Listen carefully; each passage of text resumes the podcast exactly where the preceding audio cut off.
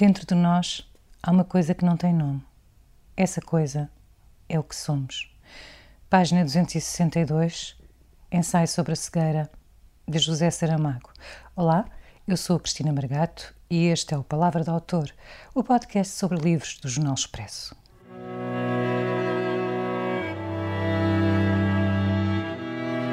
Este episódio tem o apoio da TAP Air Portugal. Dê asas ao seu negócio e ganhe dinheiro enquanto voa. Adira já ao programa da TAP para empresas em tapcorporate.com. Zeferino Coelho, bem-vindo ao Palavra do Autor. No próximo ano fará 50 anos de carreira. 50 anos a ler o que os outros escrevem, a escolher o que os outros irão ler. Zeferino Coelho é editor, o único editor português de um Nobel e de mais de uma mão cheia de prémios Camões, como é o caso de Sofia de Mel Brian Anderson e o caso de Luandino Vieira, Mia Couto, Germana Almeida. Neste Palavra de Autor, ou Palavra de Editor, falar-nos-á de um escritor, José Saramago, da aventura do Nobel que viveu com ele e, em particular, de um livro que ajudou a editar, Ensaio sobre a Cegueira, um livro indignado nas palavras de José Saramago. Zeferino Coelho, quando Saramago lhe disse que não tinha nascido para aquilo, ou seja, para o Nobel, respondeu-lhe: Foi para isto mesmo que eu nasci. Tinha imaginado ser possível um dos seus autores ganhar um Nobel? Bom, tinha, digamos, desde há alguns anos que se falava no Saramago, e eu, digamos, eu achava que o Saramago eh, justificava perfeitamente, e continuo a achar, quer dizer, a atribuição do Nobel, portanto, eh, de alguma maneira isso estava no horizonte. É? Todos os anos falava nisso. E até que um dia aconteceu. É? E eu, eu, fiquei muito contente. É? E, e, estava muito bem naquilo. Não é? Estou muito bem num ambiente como aquele. Porquê é que escolheu este ensaio sobre a cegueira? E Por, não outro livro, tem tantos, não é? Porque eu acho que este é o melhor livro do Saramago. É a minha opinião pessoal. A, pessoas que acham outras coisas e ele próprio não, não sabia, não é? Eu falei, eu disse isto várias vezes e ele achava que talvez não fosse, mas enfim, para mim é, e isto é, é a mim que vocês têm a, é, é, a entrevistar e, portanto, é isto. Mas não consegue eh, fazer, dar uma explicação mais longa, ou seja, mais... É, porque é o livro, este é o livro eventualmente mais bem construído, como a estrutura romanesca, é, é o livro mais depurado, é? e, portanto, um livro com mais força. E, ao mesmo tempo, tem, isto estou a falar do ponto de vista da forma, né? ao mesmo tempo, tem uma ideia fortíssima eh, que, que, que, ele desenvolve aqui em todos os seus aspectos, que é essa ideia, se um dia todos ficássemos cegos, mas será que nós não somos todos cegos? Uma ideia que ele repetidamente disse, que teve esta ideia um dia que estava a jantar na, na Avenida da Madragoa é?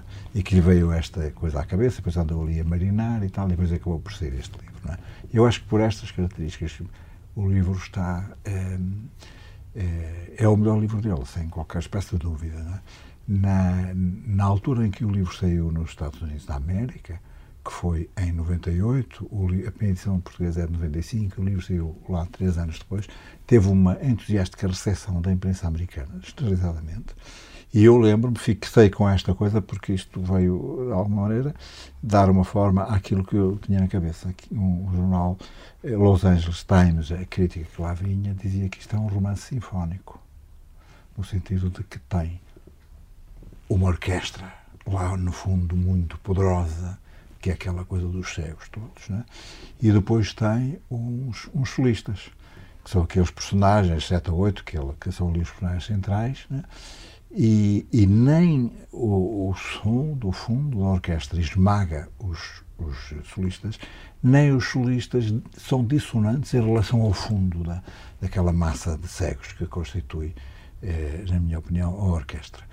E isto é um equilíbrio muito difícil de se conseguir. Os grandes livros conseguem este equilíbrio entre personagens e tudo isso. E ele consegue aqui isto magistralmente, e, digamos, por estes motivos eu digo, este é o melhor livro do Saramago. Este é, na minha opinião, o melhor livro do Saramago. O Memorial do Convento também teve, também teve muitas boas críticas e uma recepção entusiasmada na, nos Estados Unidos e também aqui em Portugal, não foi? Sim, foi nos Estados Unidos, até foi o primeiro livro dele que foi publicado lá, é? Houve até um incidente desagradável, porque a editora americana pôs aquilo para americano entender, não é? Abriu, abriu parágrafos, pôs travessões, pôs não sei o quê, tal, tal, tal. Ou seja, quando viu as coisas, uma carta, assim, ou os senhores revêem isto e fazem o que eu escrevi, ou nunca mais publicam um livro meu. E eles fizeram isso, não é? Mas também foi entusiasticamente recebido, como aliás em todo o mundo e também aqui, não é? Aqui foi assim uma espécie de deslumbramento, não é? Exatamente por isso eu queria começar por uma passagem que, que, que é esta. Nunca se pode saber de antemão de que são capazes as pessoas. É preciso esperar, dar tempo ao tempo. O tempo é que manda. O tempo é o parceiro que está a jogar do outro lado da mesa e tem na mão todas as cartas do baralho. A nós compete-nos inventar os encartes com a vida, a nossa. O Saramago também, os livros dele também ganharam com o tempo. Acho que sim, é? acho que sim. E, e, digamos, eu de vez em quando leio os bocadinhos, não leio os livros todos, porque tenho tempo, não tenho grande tempo para isso, mas leio bocadinhos e, e, e vejo, quer dizer, isto é uma literatura que é essa para ficar. É sempre ler hoje, eh, eventualmente até com um sentido e uma capacidade de compreensão mais forte. Não é? Acho que os livros de Saramago, sim, vieram para ficar. Quer começar a ler-nos uma passagem? Bom, há aqui coisas, possibilidades várias de ler, não é? Mas aqui há aqui um personagem central neste livro, que é um, um personagem fascinante e que, aliás, digamos, ele sob outras formas aparece noutro livro de Saramago, que é uma mulher, é? é eu acho que, se não é em todos, em quase todos os livros, aparece, uma mulher extraordinária, é? que, que, que que, que, por quem o, que o autor, o seu criador, fica fascinado por essa mulher e leva-nos a nós também a sentir-nos fascinados por essa, por essa mesma mulher. Né? É, e, digamos, esta aqui é a mulher do médico. É, e, digamos, eu até podia aparecer aqui, digamos, como é que ela se transforma, né? como é que a mulher do médico, que, que ao contrário dos outros nunca cegou, como é que ela se transforma em personagem de um livro que conta histórias de cegos do princípio até ao fim. E então há aqui uma passagem que, que, que acho que, que, que dá, dá, dá, isso muito bem. É? Diz o seguinte: estava o médico e a mulher em casa. É? O, o médico, o oftalmologista, já estava cego. É? E então eram quase seis horas quando o telefone tocou pela última vez. O médico estava sentado ao lado, levantou ao escutador. Sim, sou eu, disse. Ouviu com atenção o que estava a ser-lhe comunicado e só assinou ligeiramente a cabeça antes de desligar. Quem era? perguntou a mulher. O Ministério. Vem uma ambulância buscar-me dentro de meia hora. Era isso que esperavas que sucedesse? Sim, mais ou menos. Para onde te levam? Não sei. Se ponho para um hospital. Vou-te preparar a mala, escolher a roupa, o costume. Não é uma viagem. Não sabemos o que é. Levou-o com cuidado até ao quarto, fê-lo sentar-se na cama, Deixa de estar aí tranquilo, eu trato de tudo.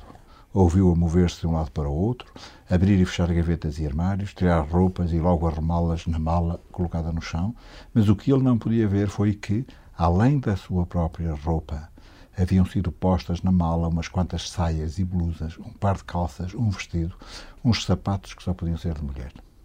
Pensou vagamente que não iria precisar de tanta coisa, mas calou-se porque não era o momento de falar de insignificâncias. Ouviu-se o estalido dos fechos, depois a mulher disse: Pronto, a ambulância já pode vir. Levou a mala para junto da porta da escada, recusando o auxílio do marido, que dizia: Deixa-me ajudar-te. Eu, isso eu posso fazer. Não estou tão inválido assim. Depois foram sentar-se no sofá da sala a esperar. Tinham as mãos dadas e ele disse: Não sei quanto tempo iremos estar separados. E ela respondeu: Não te preocupes.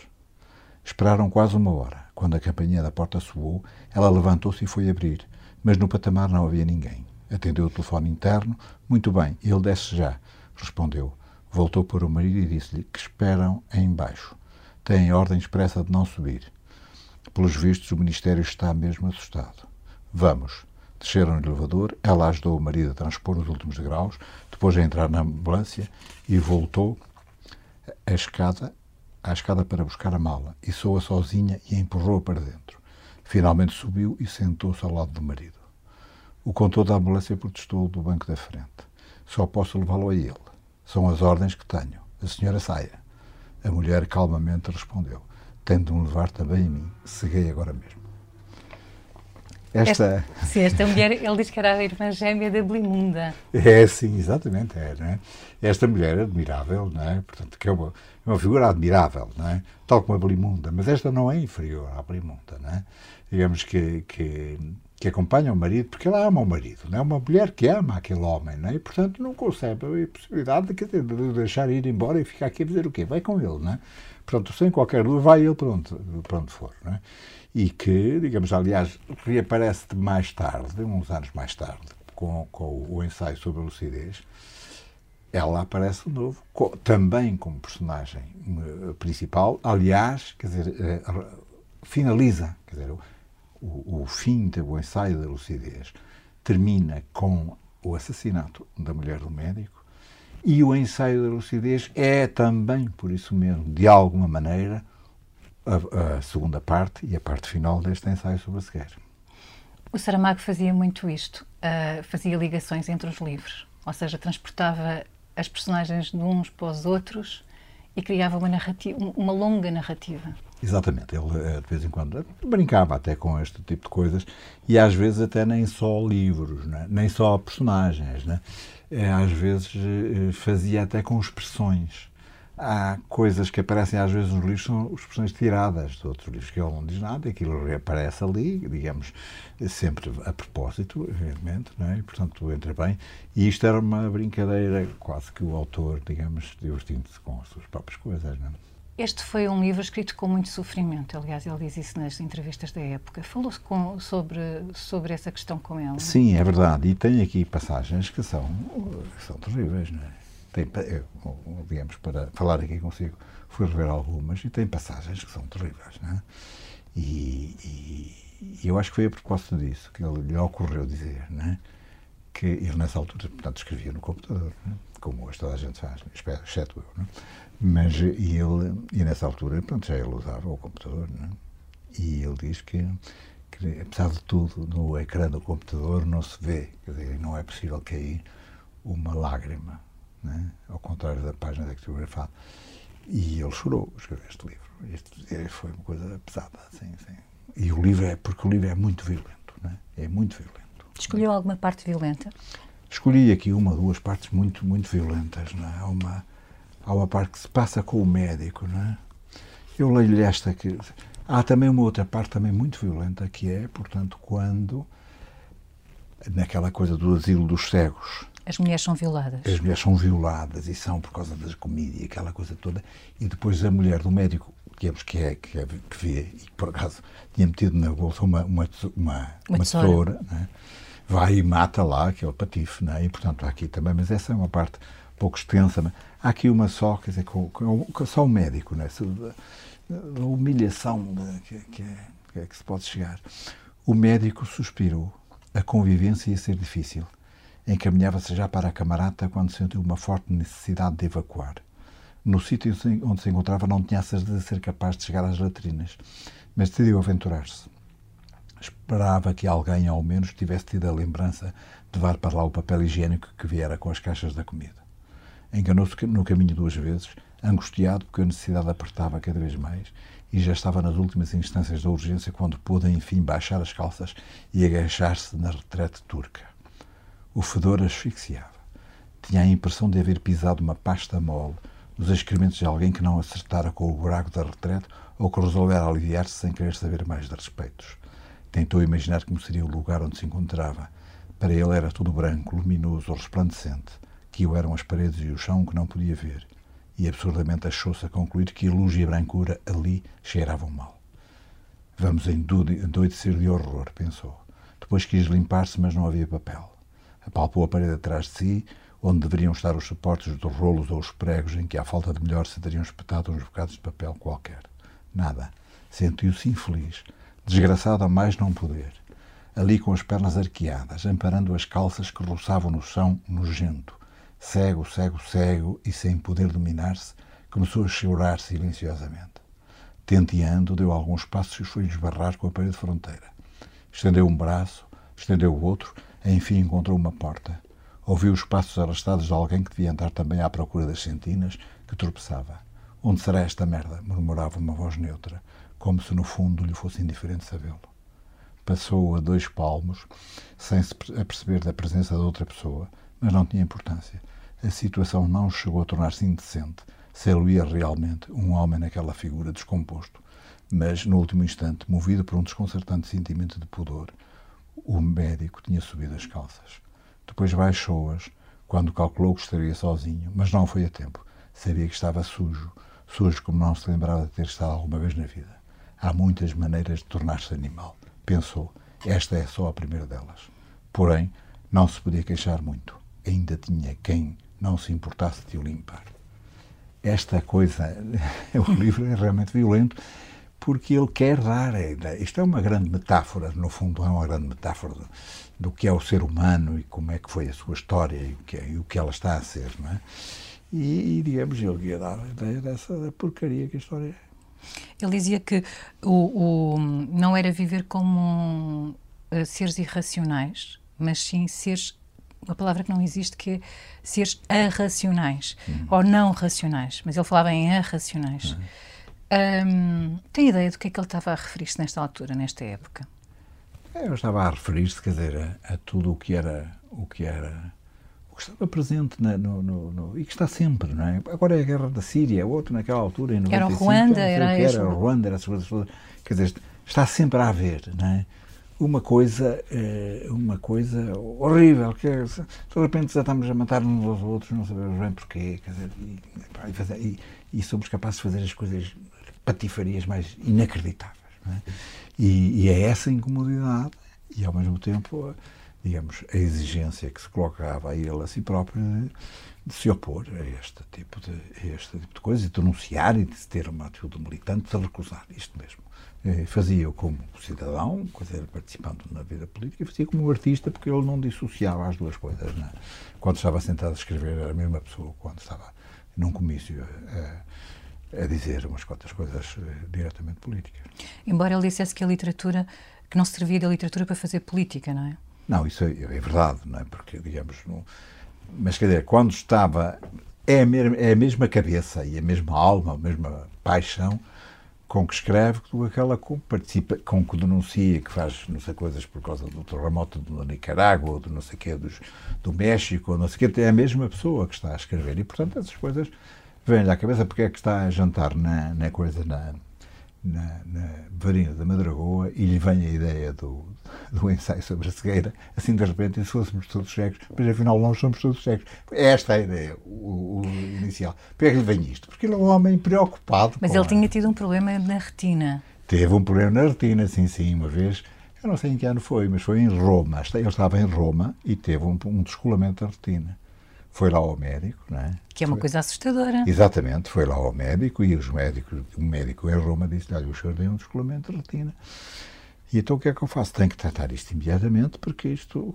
E onde é que eu trato? Então, o melhor sítio para tratar disto é, é, é em Lisboa, no doutor, agora não me lembro o nome, no, no, no Instituto Câmara Pestana. Tem graça porque eles disseram isso em Roma, não um médico italiano. E, e, ele veio, aliás, aproveitou isso para se documentar eh, seriamente sobre tudo o que tem a ver ou com olhos e doenças de olhos. Ah, então daí, fez, daí surgiu a pesquisa. Exatamente, vai. aliás tem aqui algumas coisas que eram os nomes que são que são que são próprios da, desta coisa da oftalmologia. Eu tinha aqui. tomado nota, a maurose. Exatamente, a maurose e umas coisas assim que são só na só na só os oftalmologistas é que sabem o que é. E, e, e, depois também há outra particularidade, que a cegueira é branca, não é uma ah, cegueira, sim, sim, não é uma cegueira escura, não é? é um mal é, branco. Exatamente, é uma, é uma Lembra-se de quando é que leu este livro pela primeira vez? Como é que, como é que o Saramago lhe fez chegar o livro? Como é que... Portanto, quando ele me mandou, digamos, uh, isto foi em... Portanto, foi, o, o primeiro edição foi de 95 e ele mandou-me, ele já estava, ele já estava em Lanzarote. E eu acho que ele mandou, porque houve um tempo, isto nos primeiros tempos da, das internets e essas coisas, ele tinha uma grande desconfiança, não é? Mandar por internet, pá, nem pensar, pá, nem pensar. Mas enfim, quer dizer, isto agora, bom, mando-te uma, mando-te uma, como é que se chamava Uma aquilo? disquete? Uma disquete. Mandou-te uma disquete. Então mandava uma disquete, arranjava-se uma maneira da disquete chegar rapidamente e mandava a disquete e uma cópia da disquete em papel e não sei o quê. Para, eh, pronto, foi, foi, aí, foi, aí nessa altura, portanto, não sei, isto deve ter sido aí em julho, agosto de, de 95. Acho, eh, na altura percebeu logo que era um livro melhor do que os outros. Percebi. Na altura fiquei entusiasmado com o livro, mais do que qualquer outro livro dele, né? porque eu fiquei imediatamente com essa ideia. Com, digamos, isto é, de facto, um livro que tem a dimensão certa. né? Não há aqui nenhuma, nenhuma coisa que se estende tá, sem, eh, de maneira um pouco difusa, né? porque enfim, o autor como que anda à procura de retomar o tema e se perdeu um bocadinho, não há nada disso. Né? Ele, a dada altura, faz uma repetição de, de, de, de- há textos que ele reintroduz, eh, mas é só no fim, poucas vezes. Sim.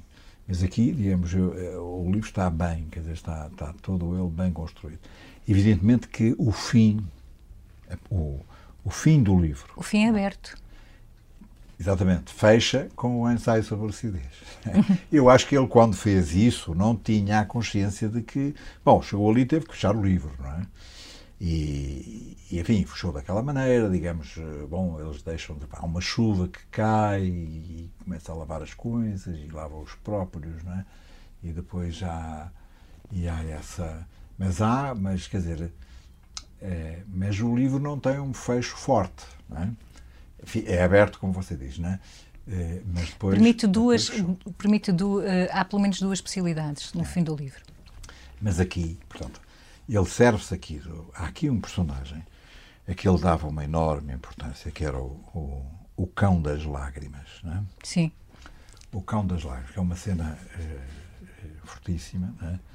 E este cão das lágrimas, que entra aqui, digamos, e de alguma maneira introduz aqui uma, como suponho, se isto fosse a tal sinfonia, aqui a introduzir, o cão das lágrimas introduz aqui um acorde que começa a apontar para o final do livro. é? Eh, o, o livro, o final do livro é um final de afirmação da esperança. é? Eh, eventualmente pode haver quem diga que, bom, mas quer dizer, porquê a esperança? Quer dizer, onde é que está aqui motivos para a esperança? é? Pode-se colocar essa questão e, nesse sentido, você tem razão a dizer que é um final aberto.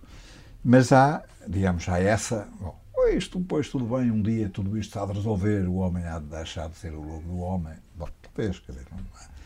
Mas há aqui uma dada altura, digamos, isto é uma coisa tenebrosa sempre, até ao fim, não é? E numa dada altura aparece o cão das lágrimas. é? É curioso que aparece. E isto é uma nota, digamos, evidentemente que a gente se comove com esta ideia de que isto é uma mulher que está desesperada, senta-se no chão, diz, completamente desesperada, não sabe o que fazer, desata a chorar e vem um cão que andava ali a comer cadáveres e aquele cão vem e E limpa as hum- e lágrimas. torna-se humano. Exatamente. E limpa-lhe as lágrimas. Não é? E isto é uma coisa. Bom, talvez venha o futuro da humanidade, talvez venha da raça canina, não é? Talvez, não é? Ou, ou do nosso lado mais animal, que é o lado que, que, que eles estão sempre a tentar, que os cheques estão sempre a tentar contrariar. Eventualmente, não é? Portanto, há ali a cabeça. A gente fica, digamos, há ali um tom, quer dizer, há ali um. como se fosse o tal acorde, não é? Que de repente. Da compaixão um, também. Um pouco como aquelas. como a. a, a marcha fúnebre da, da terceira sinfonia do Beethoven, não é? Que aquilo tem. Ah, ali, digamos, aquele sofrimento todo, e de repente começa, sai assim uma coisinha. Pá, pá, e, e aquilo se resolve depois no terceiro andamento da, sinfonia, por isso também neste sentido, olha, que só me ocorreu agora, também neste sentido eu acho que lá o crítico do Los Angeles Times tinha toda a razão a chamar isto um romance sinfónico. Não é? e, e aparece este cão das lágrimas. Não é? E aparece aqui, portanto, ele vai, portanto, ela. eh, eh, portanto, ela está desesperada, é? Eh, eh, e, e, eh, e ela diz, a mulher do médico vai dentro dos três das ruas, lembra-se de uns, dos outros não, e chega um momento em que compreende que se desorientou e se perdeu. Não há dúvida, está perdida. Deu uma volta, deu outra, já não reconhece nem as ruas nem os nomes delas. Então, desesperada, deixou-se cair no chão sujíssimo, empapado de lama negra e, vazia de forças, de todas as forças, desatou a chorar. Os cães radiaram-na. Farejam os sacos, mas sem convicção, como se já lhes tivesse passado a hora de comer.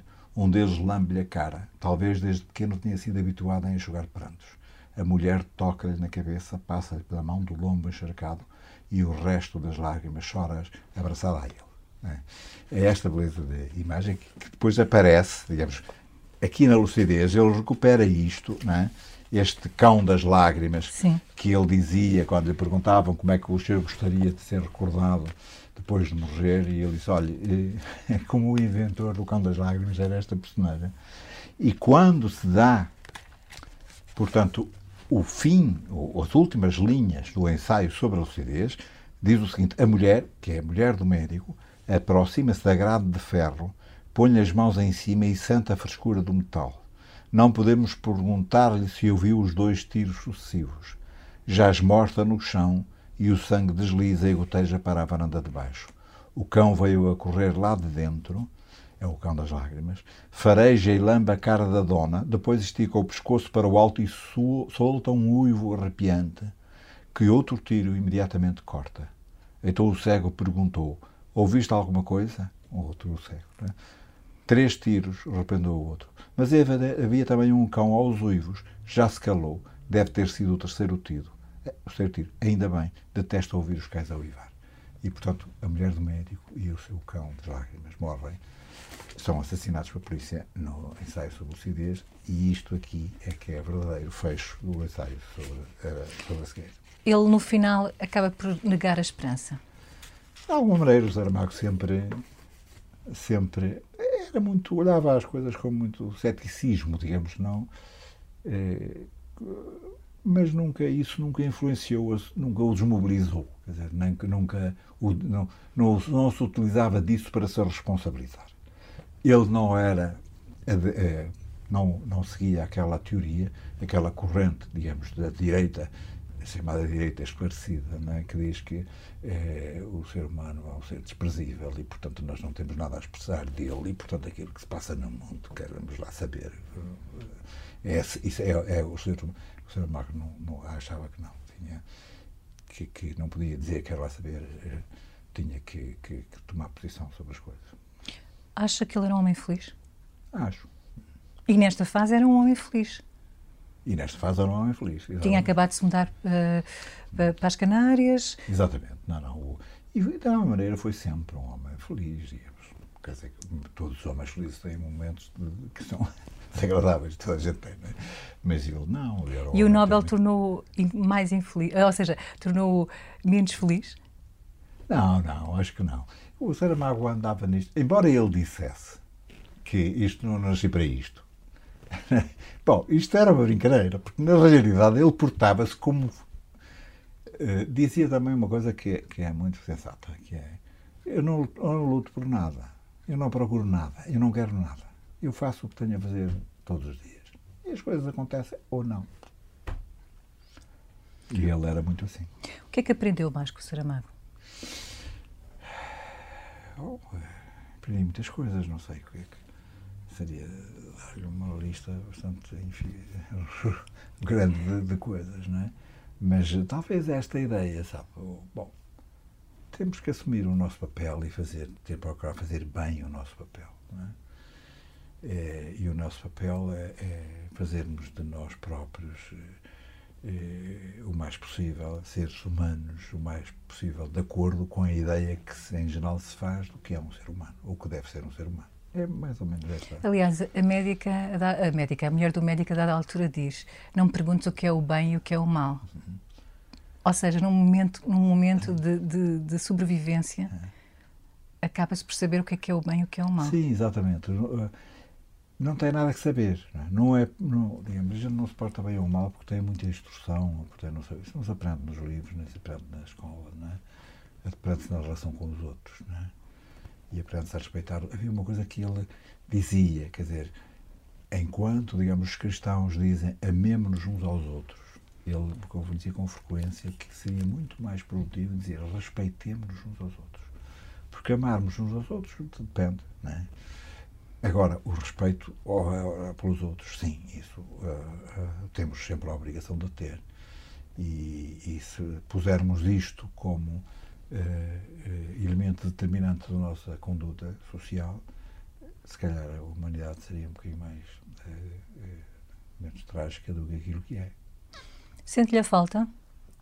Sinto a falta do Saramago, sim, sinto-lhe a falta. Era um bom amigo e, e, era bom estar com ele, era muito agradável estar com ele. O Saramago, embora parecesse aquela coisa assim, muito aquele ar, é? o Saramago é uma pessoa extremamente sociável, contava anedotas e ria-se, ria-se, contava anedotas e não sei o quê, e ele achava graça quando as anedotas tinham graça, não sei o quê, e quando também não tinham graça, dizia, vamos ter graça nenhuma, isso é uma parvoíce. Mas que era uma coisa viva, estar ali a jantar, ali, como é que se chama aquele restaurante que às vezes íamos ali, comer um bacalhau ali ao. Ai, como é que se chama aqui? Mesmo ao lado do. Mesmo ao lado ali do Teatro Maria Matos. O, ah, sim. É o Braga, é o. É o nome do, do homem do restaurante da Sim, eu sei qual é também, mas não lembro. É, o Saramago gostava de um bom bacalhau e irritava-se porque ali põe um bocadinho de pimenta. e o Saramago vocês põem isto, você, isto é uma vergonha. mas ele gostava muito da iria também. Falavam de livros? Sim, falávamos de livros também, às vezes. Né? Também falávamos disto e daquilo. De, como é que estava? Depois aquilo foi a, a depois que ele foi para Lanzarote, é? sempre quando chegava, não, é? então como é que está isto aqui, como é que está a política, o que é aconteceu, o que não aconteceu e tal. E lá conversávamos eh, sobre esse assunto que ele, que ele, que ele eh, prestava muita atenção. Para finalizar, queres, queres despedir com, com uma leitura? Com uma leitura, deixa-me ver. Eu fiz aqui umas Há aqui uma parte que é a parte, digamos, terrível da, da, da, da ainda dentro da ainda dentro da, da, do, asilo, do, do manicômio. do manicômio. É, há aqui a parte em que a mulher do médico é, em que a mulher do médico uh, não resiste e, e, e, faz uma coisa que ela nunca se sentiu capaz e com a qual não se deu nunca bem, que é matar um homem. Apesar dela não se ter arrependido de matar aquele homem, isso sempre lhe pesou. Não é? Sim. Eu leio só aqui um bocadinho para não demorar muito. Não é? E, portanto, isto é naquela condição em que, digamos, eles conseguem apoderar-se do controle do asilo conseguem, digamos, uh, e, e, o controle da comida que lhe era lá posta né, para eles sobreviverem pelos soldados, e eles conseguem controlar isso e, e, então exigem dos outros que entreguem tudo aquilo que, te, que tinham de, de, de valor né, e ao mesmo tempo as próprias mulheres né, eh, que, que eles abusavam. Né, e portanto e é no meio de uma cena destas né, eh, que, que que depois que der, há um que diz, né, se queres comer, abre as pernas. E elas abriam as pernas. Alguma mandava-se que usasse a boca, como aquela que estava de cócoras entre os joelhos do chefe, destes malvados. Essa não dizia nada. É neste contexto não é que, que a, história continua. A cama do chefe dos malvados continuava a ser ao fundo da camarata onde se amontoavam as caixas de comida. Os cátaros ao lado do seu tinham sido retirados. O homem gostava de mexer-se à vontade, não ter de tropeçar nos vizinhos. Ia ser simples matá-lo. Enquanto lentamente avançava pela estreita coxia, a mulher do médico observava os movimentos daquele que não tardaria a matar, como o gozo o fazia inclinar a cabeça para trás, como já parecia estar a oferecer-lhe o pescoço. Devagar, a mulher do médico aproximou-se, rodeou a cama e foi colocar-se por trás dele. A cega continuava no seu trabalho. A mão levantou lentamente a tesoura, as lâminas um pouco separadas para penetrarem como dois punhais. Nesse momento, o último, o cego pareceu dar por uma presença, mas o orgasmo retirara-o do mundo das sensações comuns, privara-o de reflexos. Não chegarás a gozar, pensou a mulher do médico, e fez descer violentamente o braço. A tesoura enterrou-se com toda a força na garganta do cego girando sobre si mesma, lutou contra as cartilagens e os tecidos membranosos. Depois, furiosamente, continuou até ser detida pelas vértebras cervicais. O grito mal se ouviu. Podia ser o ronco animal de quem estivesse a ejacular, como a outros já estava sucedendo. E talvez o fosse, na verdade, ao mesmo tempo que um jato de sangue lhe regava em cheio a cara, a cega recebia na boca a descarga convulsiva do sêmen. Foi o grito dela que alarmou os cegos. De gritos tinham experiência de sobra, mas este não era como os outros. A cega gritava. Não percebia o que tinha acontecido, mas gritava. Este sangue viera de onde? Provavelmente sem saber como, havia feito o que chegara a pensar, arrancar-lhe o pênis já dentado. Bom, isto vai por aqui fora, não vale a pena ler mais, né? mas este é um romance terrível, embora a gente leu, é, digamos, leu perfeitamente bem, digamos, tudo isto é completamente lógico e, e nós estamos a ver, de facto, é, bom, é, este é um retrato da humanidade que era o que eu queria fazer. A humanidade está aqui bem espelhada e há uma, para não despedirmos nesse tom assim, muito, muito pessimista, hum, eu vou, vou buscar aqui uma passagem da mulher do médico. A mulher do médico disse: Todos temos os nossos momentos de fraqueza, ainda o que nos vale é sermos capazes de chorar. O choro muitas vezes é uma salvação. Há ocasiões em que morreríamos se não chorássemos. Alguma vez choraram juntos? não, não. Alguma vez ouviu chorar? É, não ouvi chorar. Mas, Podia ser de alegria. Sim, mas, mas vejo perfeito. Não vi, mas quer dizer, consegui imaginá-lo perfeitamente a chorar. Ser mais comovido com facilidade. Muito obrigada. Nada, obrigado.